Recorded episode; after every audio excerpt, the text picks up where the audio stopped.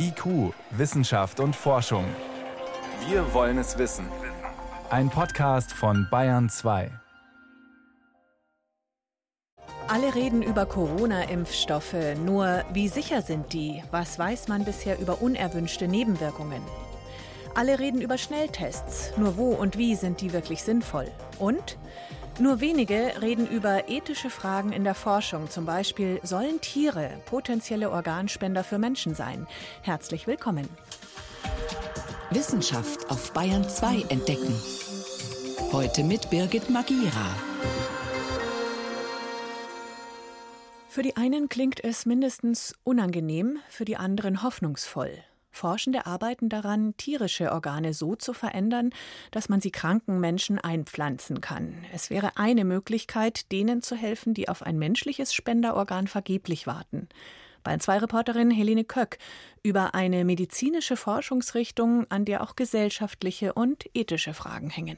Zu Besuch bei Luca. Aufstehen ist im Moment extrem anstrengend für ihn. Er sieht blass aus und atmet schwer unter seiner Corona-Maske. Luca ist 17 Jahre alt und hat einen angeborenen Herzfehler. Gerade erst war er wieder im Krankenhaus für einen Eingriff am Herz. Solche OPs und Medikamente helfen ihm zwar, aber nicht dauerhaft.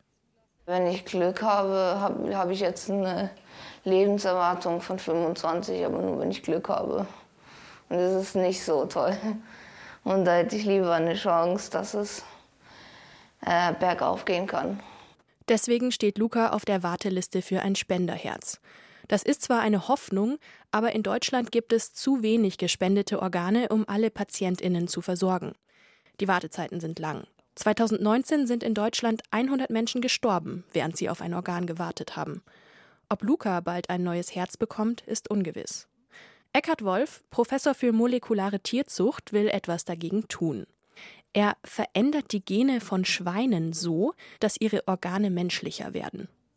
Wenn man die Chance hat, damit Leben zu retten, insbesondere bei der Herztransplantation, ist das aus meiner Sicht ein ganz wichtiges Ziel, das man verfolgt. Die Vision, Schweineherzen in Menschen zu transplantieren.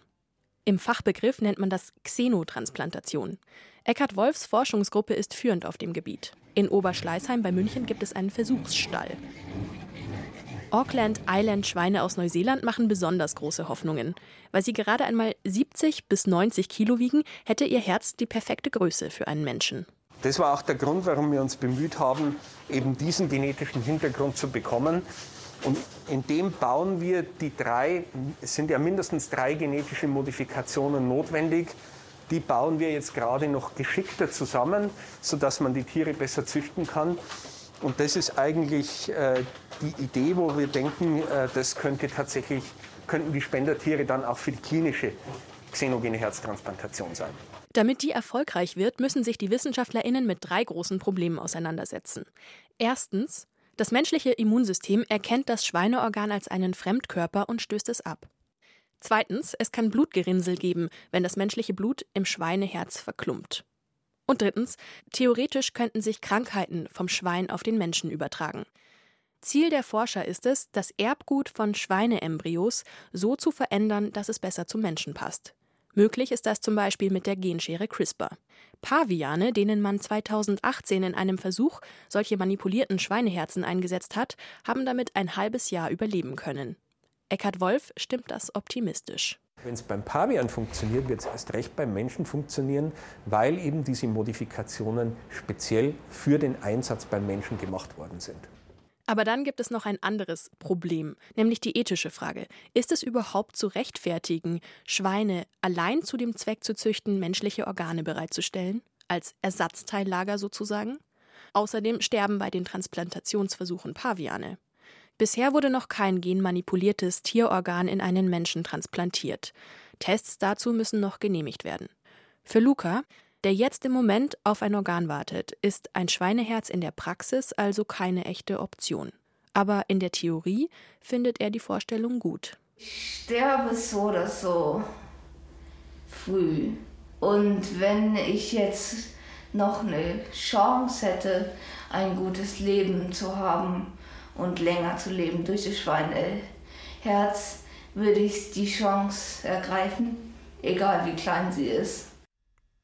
In drei bis fünf Jahren könnte es frühestens soweit sein mit der Xenotransplantation.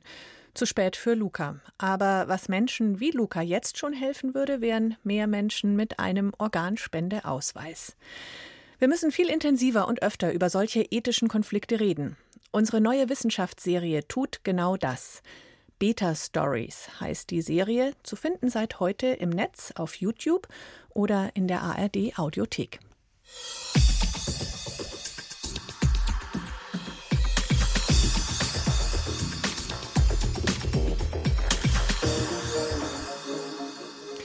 Ist das denn schon mal geröntgt worden in letzter Zeit?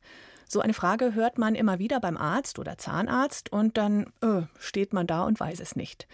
Da könnte die elektronische Patientenakte schon helfen. Oder in der Notaufnahme einer Klinik. Man könnte mit einem Klick nachschauen, welche Medikamente zum Beispiel jemand nimmt. Ab Januar soll sie ja kommen, die digitalisierte Patientenakte. Oder vielleicht kommt sie doch nicht. Der Bundesdatenschutzbeauftragte warnt die Krankenkassen vor der Einführung. Zur Not will er sogar eine Anweisung erlassen. Peter Welchering mit der ganzen Geschichte. Laborbefunde, Diagnosen und Behandlungsdaten, all das sollen Ärzte, Physiotherapeuten, Apotheker, die sogenannten Leistungserbringer im Gesundheitswesen, in die elektronische Patientenakte eintragen. Sowohl die Rohdaten als auch die jeweilige ärztliche Bewertung.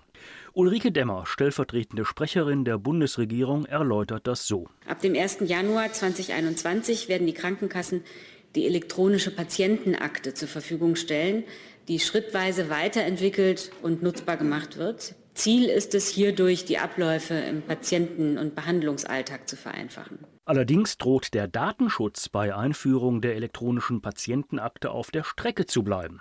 Vor allem, wenn es darum geht, genau festzulegen, welche Daten die unterschiedlichen Fachärzte oder Allgemeinmediziner, Apotheker oder Therapeuten sehen dürfen. So möchte zum Beispiel eine Patientin oder ein Patient nicht unbedingt die Diagnose seines Psychologen für seinen Zahnarzt freischalten. Doch genau dieses Feature für die Datenhoheit des Versicherten wird es erst einmal nicht geben. Bis zum Jahr 2022 kann er die Zugriffsrechte nämlich nicht steuern. Und auch nach dem 1. Januar 2022 sollen das Versicherte dann nur von einem Smartphone oder Tablet aus mit einer speziellen App können, nicht aber vom häuslichen PC oder Laptop aus. Der Bundesbeauftragte für den Datenschutz und die Informationsfreiheit Ulrich Kelber kritisiert das. Konkret bedeutet das, dass Versicherte dauerhaft keine ausreichende Kontrolle über ihre Daten haben werden. Stattdessen werden sie zu einer Wahl zwischen Extremen gezwungen. Entweder kann jede von ihnen autorisierte Stelle, Ärzte, Kliniken sämtliche in der elektronischen Patientenakte enthaltenen Informationen einsehen oder überhaupt keine. Die Krankenkassen wollen stattdessen differenzierte Zugriffe ermöglichen, aber sie werden ausgebremst.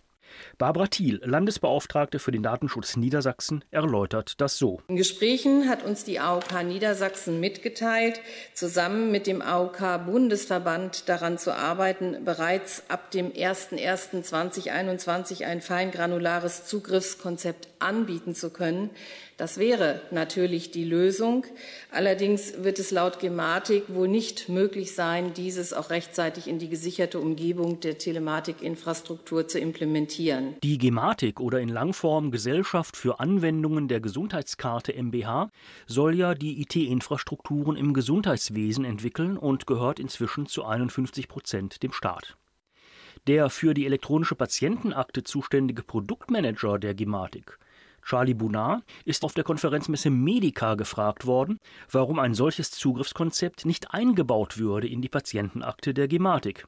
Immerhin liege doch ein Angebot der AOK vor.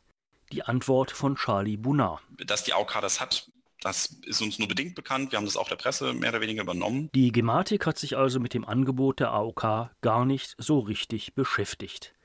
Warum sie das nicht getan hat, begründet Charlie Buna so. Selbst wenn die AOK das könnte, wäre weder der AOK noch ihnen geholfen. Denn Sie müssen sehen, das ist eine Lieferkette, die muss von Ende zu Ende greifen. Das bedeutet, wenn Sie an Ihrem Praxisverwaltungssystem erwarten, also Ihr Hersteller das Praxisverwaltungssystem erwartet, dass Dokumente in einer gewissen Art und Weise berechtigt werden und das Aktensystem der AOK dann eine andere Sprache spricht, dann versteht man sich nicht. Dass die Gematik hier keinen offenen Zugang zu ihrer Telematikinfrastruktur zulässt und sich stattdessen als Monopolist gibt, Das ist immer wieder kritisiert worden. Die Äußerungen von Charlie Brunner auf der Medica machen deutlich, die Gematik will diese Lösung offenbar einfach nicht. Bundesdatenschützer Ulrich Kelber hat den Krankenkassen bisher eine Warnung vor dem Einsatz der elektronischen Patientenakte in der jetzigen Form geschickt. Die nächste Eskalationsstufe könnte eine direkte Anweisung an die Krankenkassen sein. Es sei denn, die Gematik lenkt vorher ein. Aber das ist im Augenblick nicht zu erwarten. Die Bürgerinnen und Bürger müssen Kontrolle über ihre Daten haben und die Möglichkeit, ihre Daten freiwillig zu teilen. Das hat Bundesgesundheitsminister Jens Spahn neulich auf der EU-Veranstaltung Digital Health gesagt. Gleichzeitig hält sein Ministerium die erwähnten Datenschutzbedenken für unbegründet. Bayern 2. Wissenschaft schnell erzählt. Heute von Helmut Nordwig und los geht's mit Corona-Impfstoffen.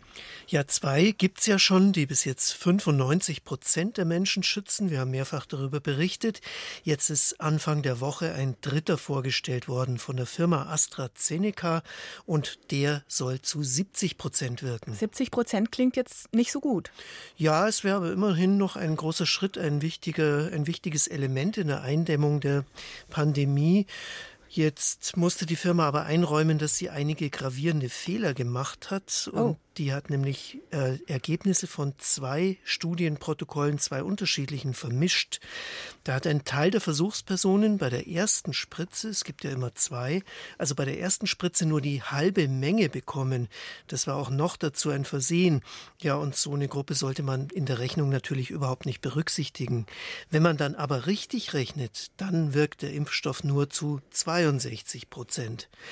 Also da gibt es einige Ungereimtheiten und jetzt hat die britische Regierung die Aufsichtsbehörde eingeschaltet und die Firma hat eine neue Studie angekündigt. Aber dann kriegt AstraZeneca jetzt erstmal keine Notfallzulassung, oder? Ja, so schaut's wohl aus. Wir bleiben jetzt bei den Corona-Impfstoffen und sprechen jetzt mal über die beiden anderen, also die von den Firmen BioNTech und Moderna. Da haben Forscher von Unis, die mit dieser Entwicklung nichts zu tun haben, sich die vorläufigen Daten mal angeschaut und haben darauf hingewiesen, Nebenwirkungen kommen da gar nicht mal so selten vor. Mhm. Zum Beispiel bei Moderna. Neun Prozent der Geimpften bekommen Muskelschmerzen, das ist ja immerhin jeder Elfte. Fünf Prozent Gelenkschmerzen.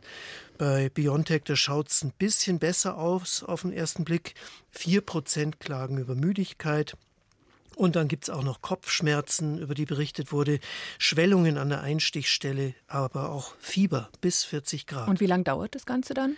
Diese Nebenwirkungen, die sind zum Glück nach einem Tag weg. Die kommen möglicherweise davon, dass der Impfstoff in winzigen Fetttröpfchen verabreicht wird, auf die das Immunsystem dann reagiert. Aber die Forscher sagen eben, auch wenn diese Nebenwirkungen vorübergehen, ist ganz wichtig, dass man die Menschen vorher darauf vorbereitet, wenn sie geimpft werden. Ja, Sonst besteht eben die Gefahr, dass die Impfung insgesamt nicht akzeptiert wird. Was ist mit späteren Nebenwirkungen, so Langfristsachen? Da ist noch nichts bekannt, aber Langzeitdaten, die gibt es halt einfach auch noch nicht. Hm. Ja, ganz anderes Thema. Zum Schluss geht es um das herbstliche Laub und um die Frage, welchen Einfluss hat denn der Klimawandel drauf, wann die Bäume ihre Blätter abwerfen. Könnte man ja denken, in milden Jahren später, stimmt aber gar nicht, haben Schweizer Forscher festgestellt. Die konnten 3800 Standorte seit dem Zweiten Weltkrieg auswerten und da haben buchstäblich Generationen von Helfern für verschiedene hm. Laubbaumarten dokumentiert, wann die im Frühjahr austreiben und im Herbst kahl werden. Das muss ein beneidenswert riesengroßer Datensatz sein. Ja, ungefähr 400.000 Datensätze. Und die zeigen, die Bäume werden heute überall etwa zwei Wochen früher grün als vor 75 Jahren. Da ist also tatsächlich die Temperatur das Signal. Aber es gibt eben viele Standorte, wo sie im Herbst die Blätter auch früher abwerfen. Ja, und das hängt damit zusammen, dass eben oft Nährstoffe im Boden begrenzt sind, sagen die Forscher. Stickstoff zum Beispiel. Und wenn da der Vorrat erschöpft ist, dann fallen die Blätter und zwar egal, wie warm es im Herbst noch ist. Mhm. Für Klimaforscher ist das Ergebnis besonders wichtig, weil die immer gedacht haben, je länger die Saison dauert, desto besser wirken Bäume als CO2-Speicher. Aber das, wie man sieht, hat eben seine Grenzen. Vielen Dank, Helmut Nordwig, für die Kurzmeldungen aus der Wissenschaft. IQ, Wissenschaft und Forschung gibt es auch im Internet. Als Podcast unter bayern2.de. Könnte man nicht vor dem Weihnachtsfest mit der Großfamilie für alle so einen Corona-Schnelltest machen oder am Eingang zur Silvesterparty? Alle Besucher im Pflegeheim? Bei manchen Ideen hat man den Eindruck, diese Schnelltests, die mittlerweile auf dem Markt sind, könnten all unsere Corona-Probleme lösen, funktionieren ähnlich wie ein Schwangerschaftstest und liefern das Ergebnis innerhalb von Minuten.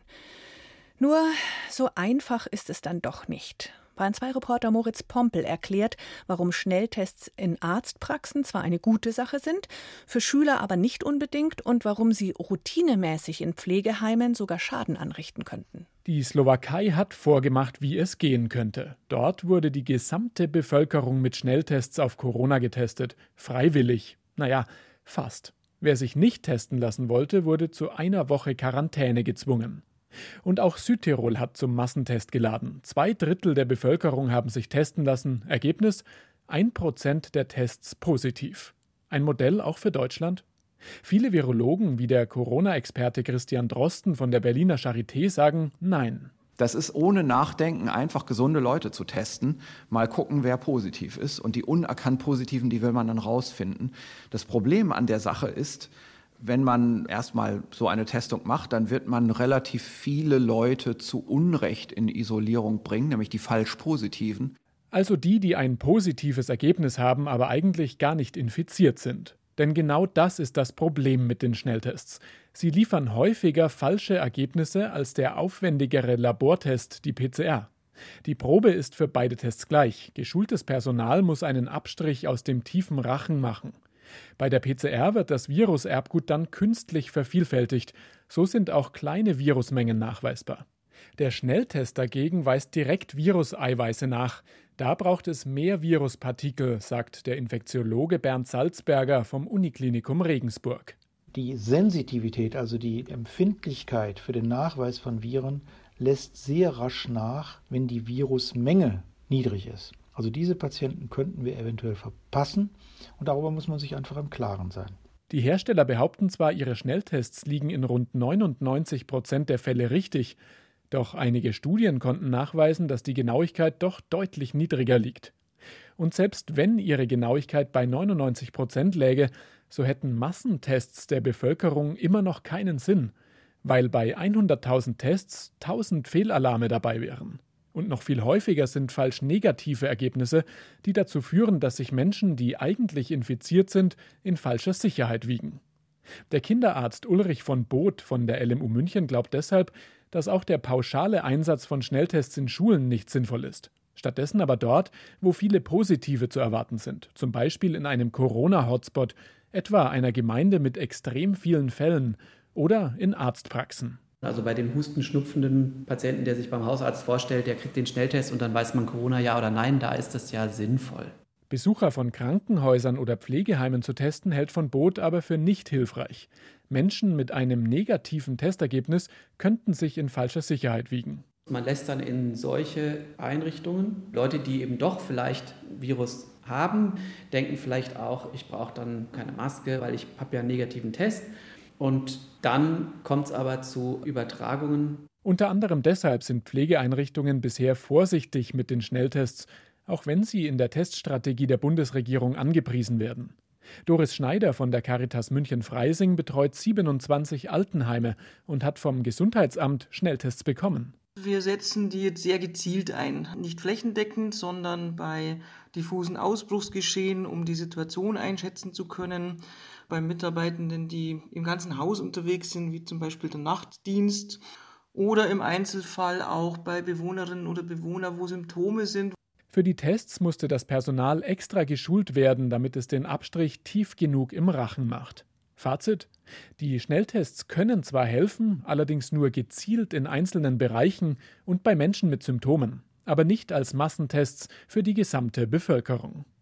Corona-Schnelltests gezielt eingesetzt sind ein wirksamer Baustein, aber keine Allround-Lösung für jede Situation. Hier ist Bayern 2 um gleich sechs vor halb sieben.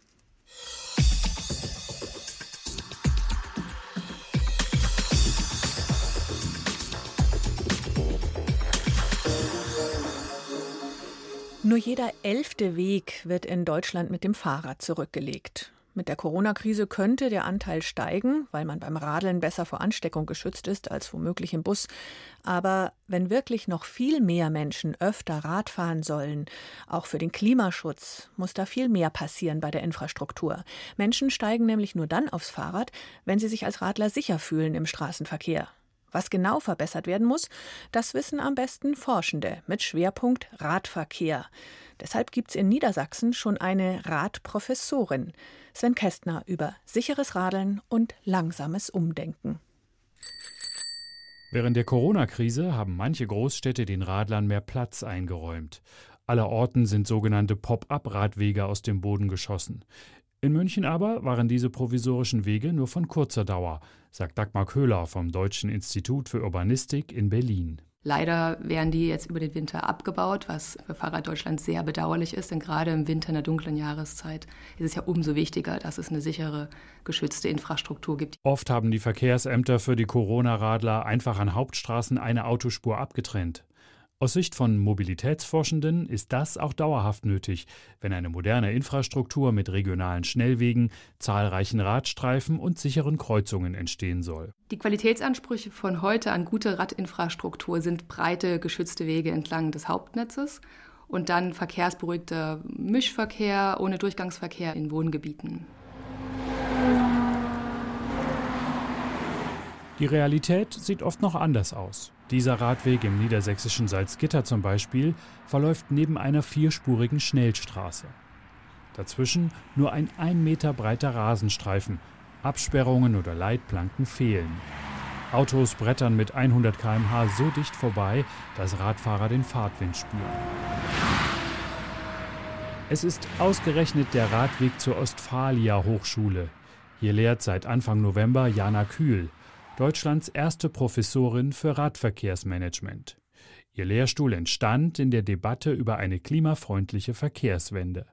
Kühl will an der Ostfalia Hochschule erforschen, ob günstige Bedingungen fürs Radfahren wirklich mehr Menschen in den Sattel bringen können. Und sie will Wissen über eine geeignete Infrastruktur vermitteln, denn ihre Studierenden werden als angehende Verkehrs- oder Tourismusexperten später zum Beispiel in kommunalen Verwaltungen arbeiten. So bekommt man es hin, das Thema noch mehr in die Breite zu tragen und vielleicht dann in der Praxis später die Kommunikation zu erleichtern, wenn es darum geht, Projekte anzustoßen, in dem Radverkehr in irgendeinem Sinne eine Rolle spielt. In ihrem Klimaschutzprogramm stellt die Bundesregierung 900 Millionen Euro für die Radinfrastruktur zur Verfügung. Unter Mobilitätsforschenden gilt ein sicheres Radwegenetz als Voraussetzung für die Verkehrswende. Dafür müssten auch Kreuzungen oder Autoparkplätze neben Radwegen umgebaut werden. An solchen Stellen kommt es immer wieder zu schweren Unfällen, weil rechtsabbiegende Lastwagen Radler übersehen oder Autoinsassen die Tür öffnen, ohne auf den Radverkehr zu achten. Ich denke, an erster Stelle steht die Sicherheit. Wenn ich nicht so richtig weiß, hm, wie geht der Radweg da weiter, da ist er auf einmal zu Ende und da muss ich auf die Straße und da hinten kommt schon der Lastwagen angefahren, dann kann ich gut verstehen, wenn man sich nicht sofort aufs Rad schwingt, wenn man lange nicht gefahren ist. Auch eine moderne technische Ausstattung könnte für mehr Sicherheit sorgen. Das ist die Idee des Forschungsprojektes Safety for Bikes. Wissenschaftlerinnen und Wissenschaftler mehrerer Universitäten haben Fahrräder mit Sensoren und Kameras ausgestattet, die herannahende Autos oder ein Hindernis auf dem Weg registrieren und den Radfahrer warnen, zum Beispiel am Helm oder am Lenker. Vibrationen als Signal. Sie merken ja auch am Handy, wenn was vibriert, dann reagieren Sie darauf. Lichtsignale, die in den Lenker eingebaut sind, die vielleicht durch einen rotes leuchtenden Streifen eine Gefahrensituation hinweist. Die Frage, kann ich in den Helm weitere Signale integrieren, die mir helfen, Gefahren zu erkennen? Sagt Susanne Boll, Professorin für Medieninformatik und Multimediasysteme an der Uni Oldenburg. Sie hat mit ihrem Team Warntechnik für große Kinder und Senioren entwickelt. Beide Altersgruppen verunglücken laut Unfallstatistik besonders häufig. Das könnte sich ändern, wenn all die Forschungsergebnisse auch Wirklichkeit werden und wenn sichere Radwege kommen. In den Niederlanden öffnen Autofahrer und Fahrerinnen übrigens die Tür nur mit der rechten Hand, beziehungsweise umgekehrt die Beifahrer mit der linken, sodass man sich drehen und drüber greifen muss und dabei automatisch nach draußen schaut, bevor man die Autotür aufmacht. Einfach und wirksam.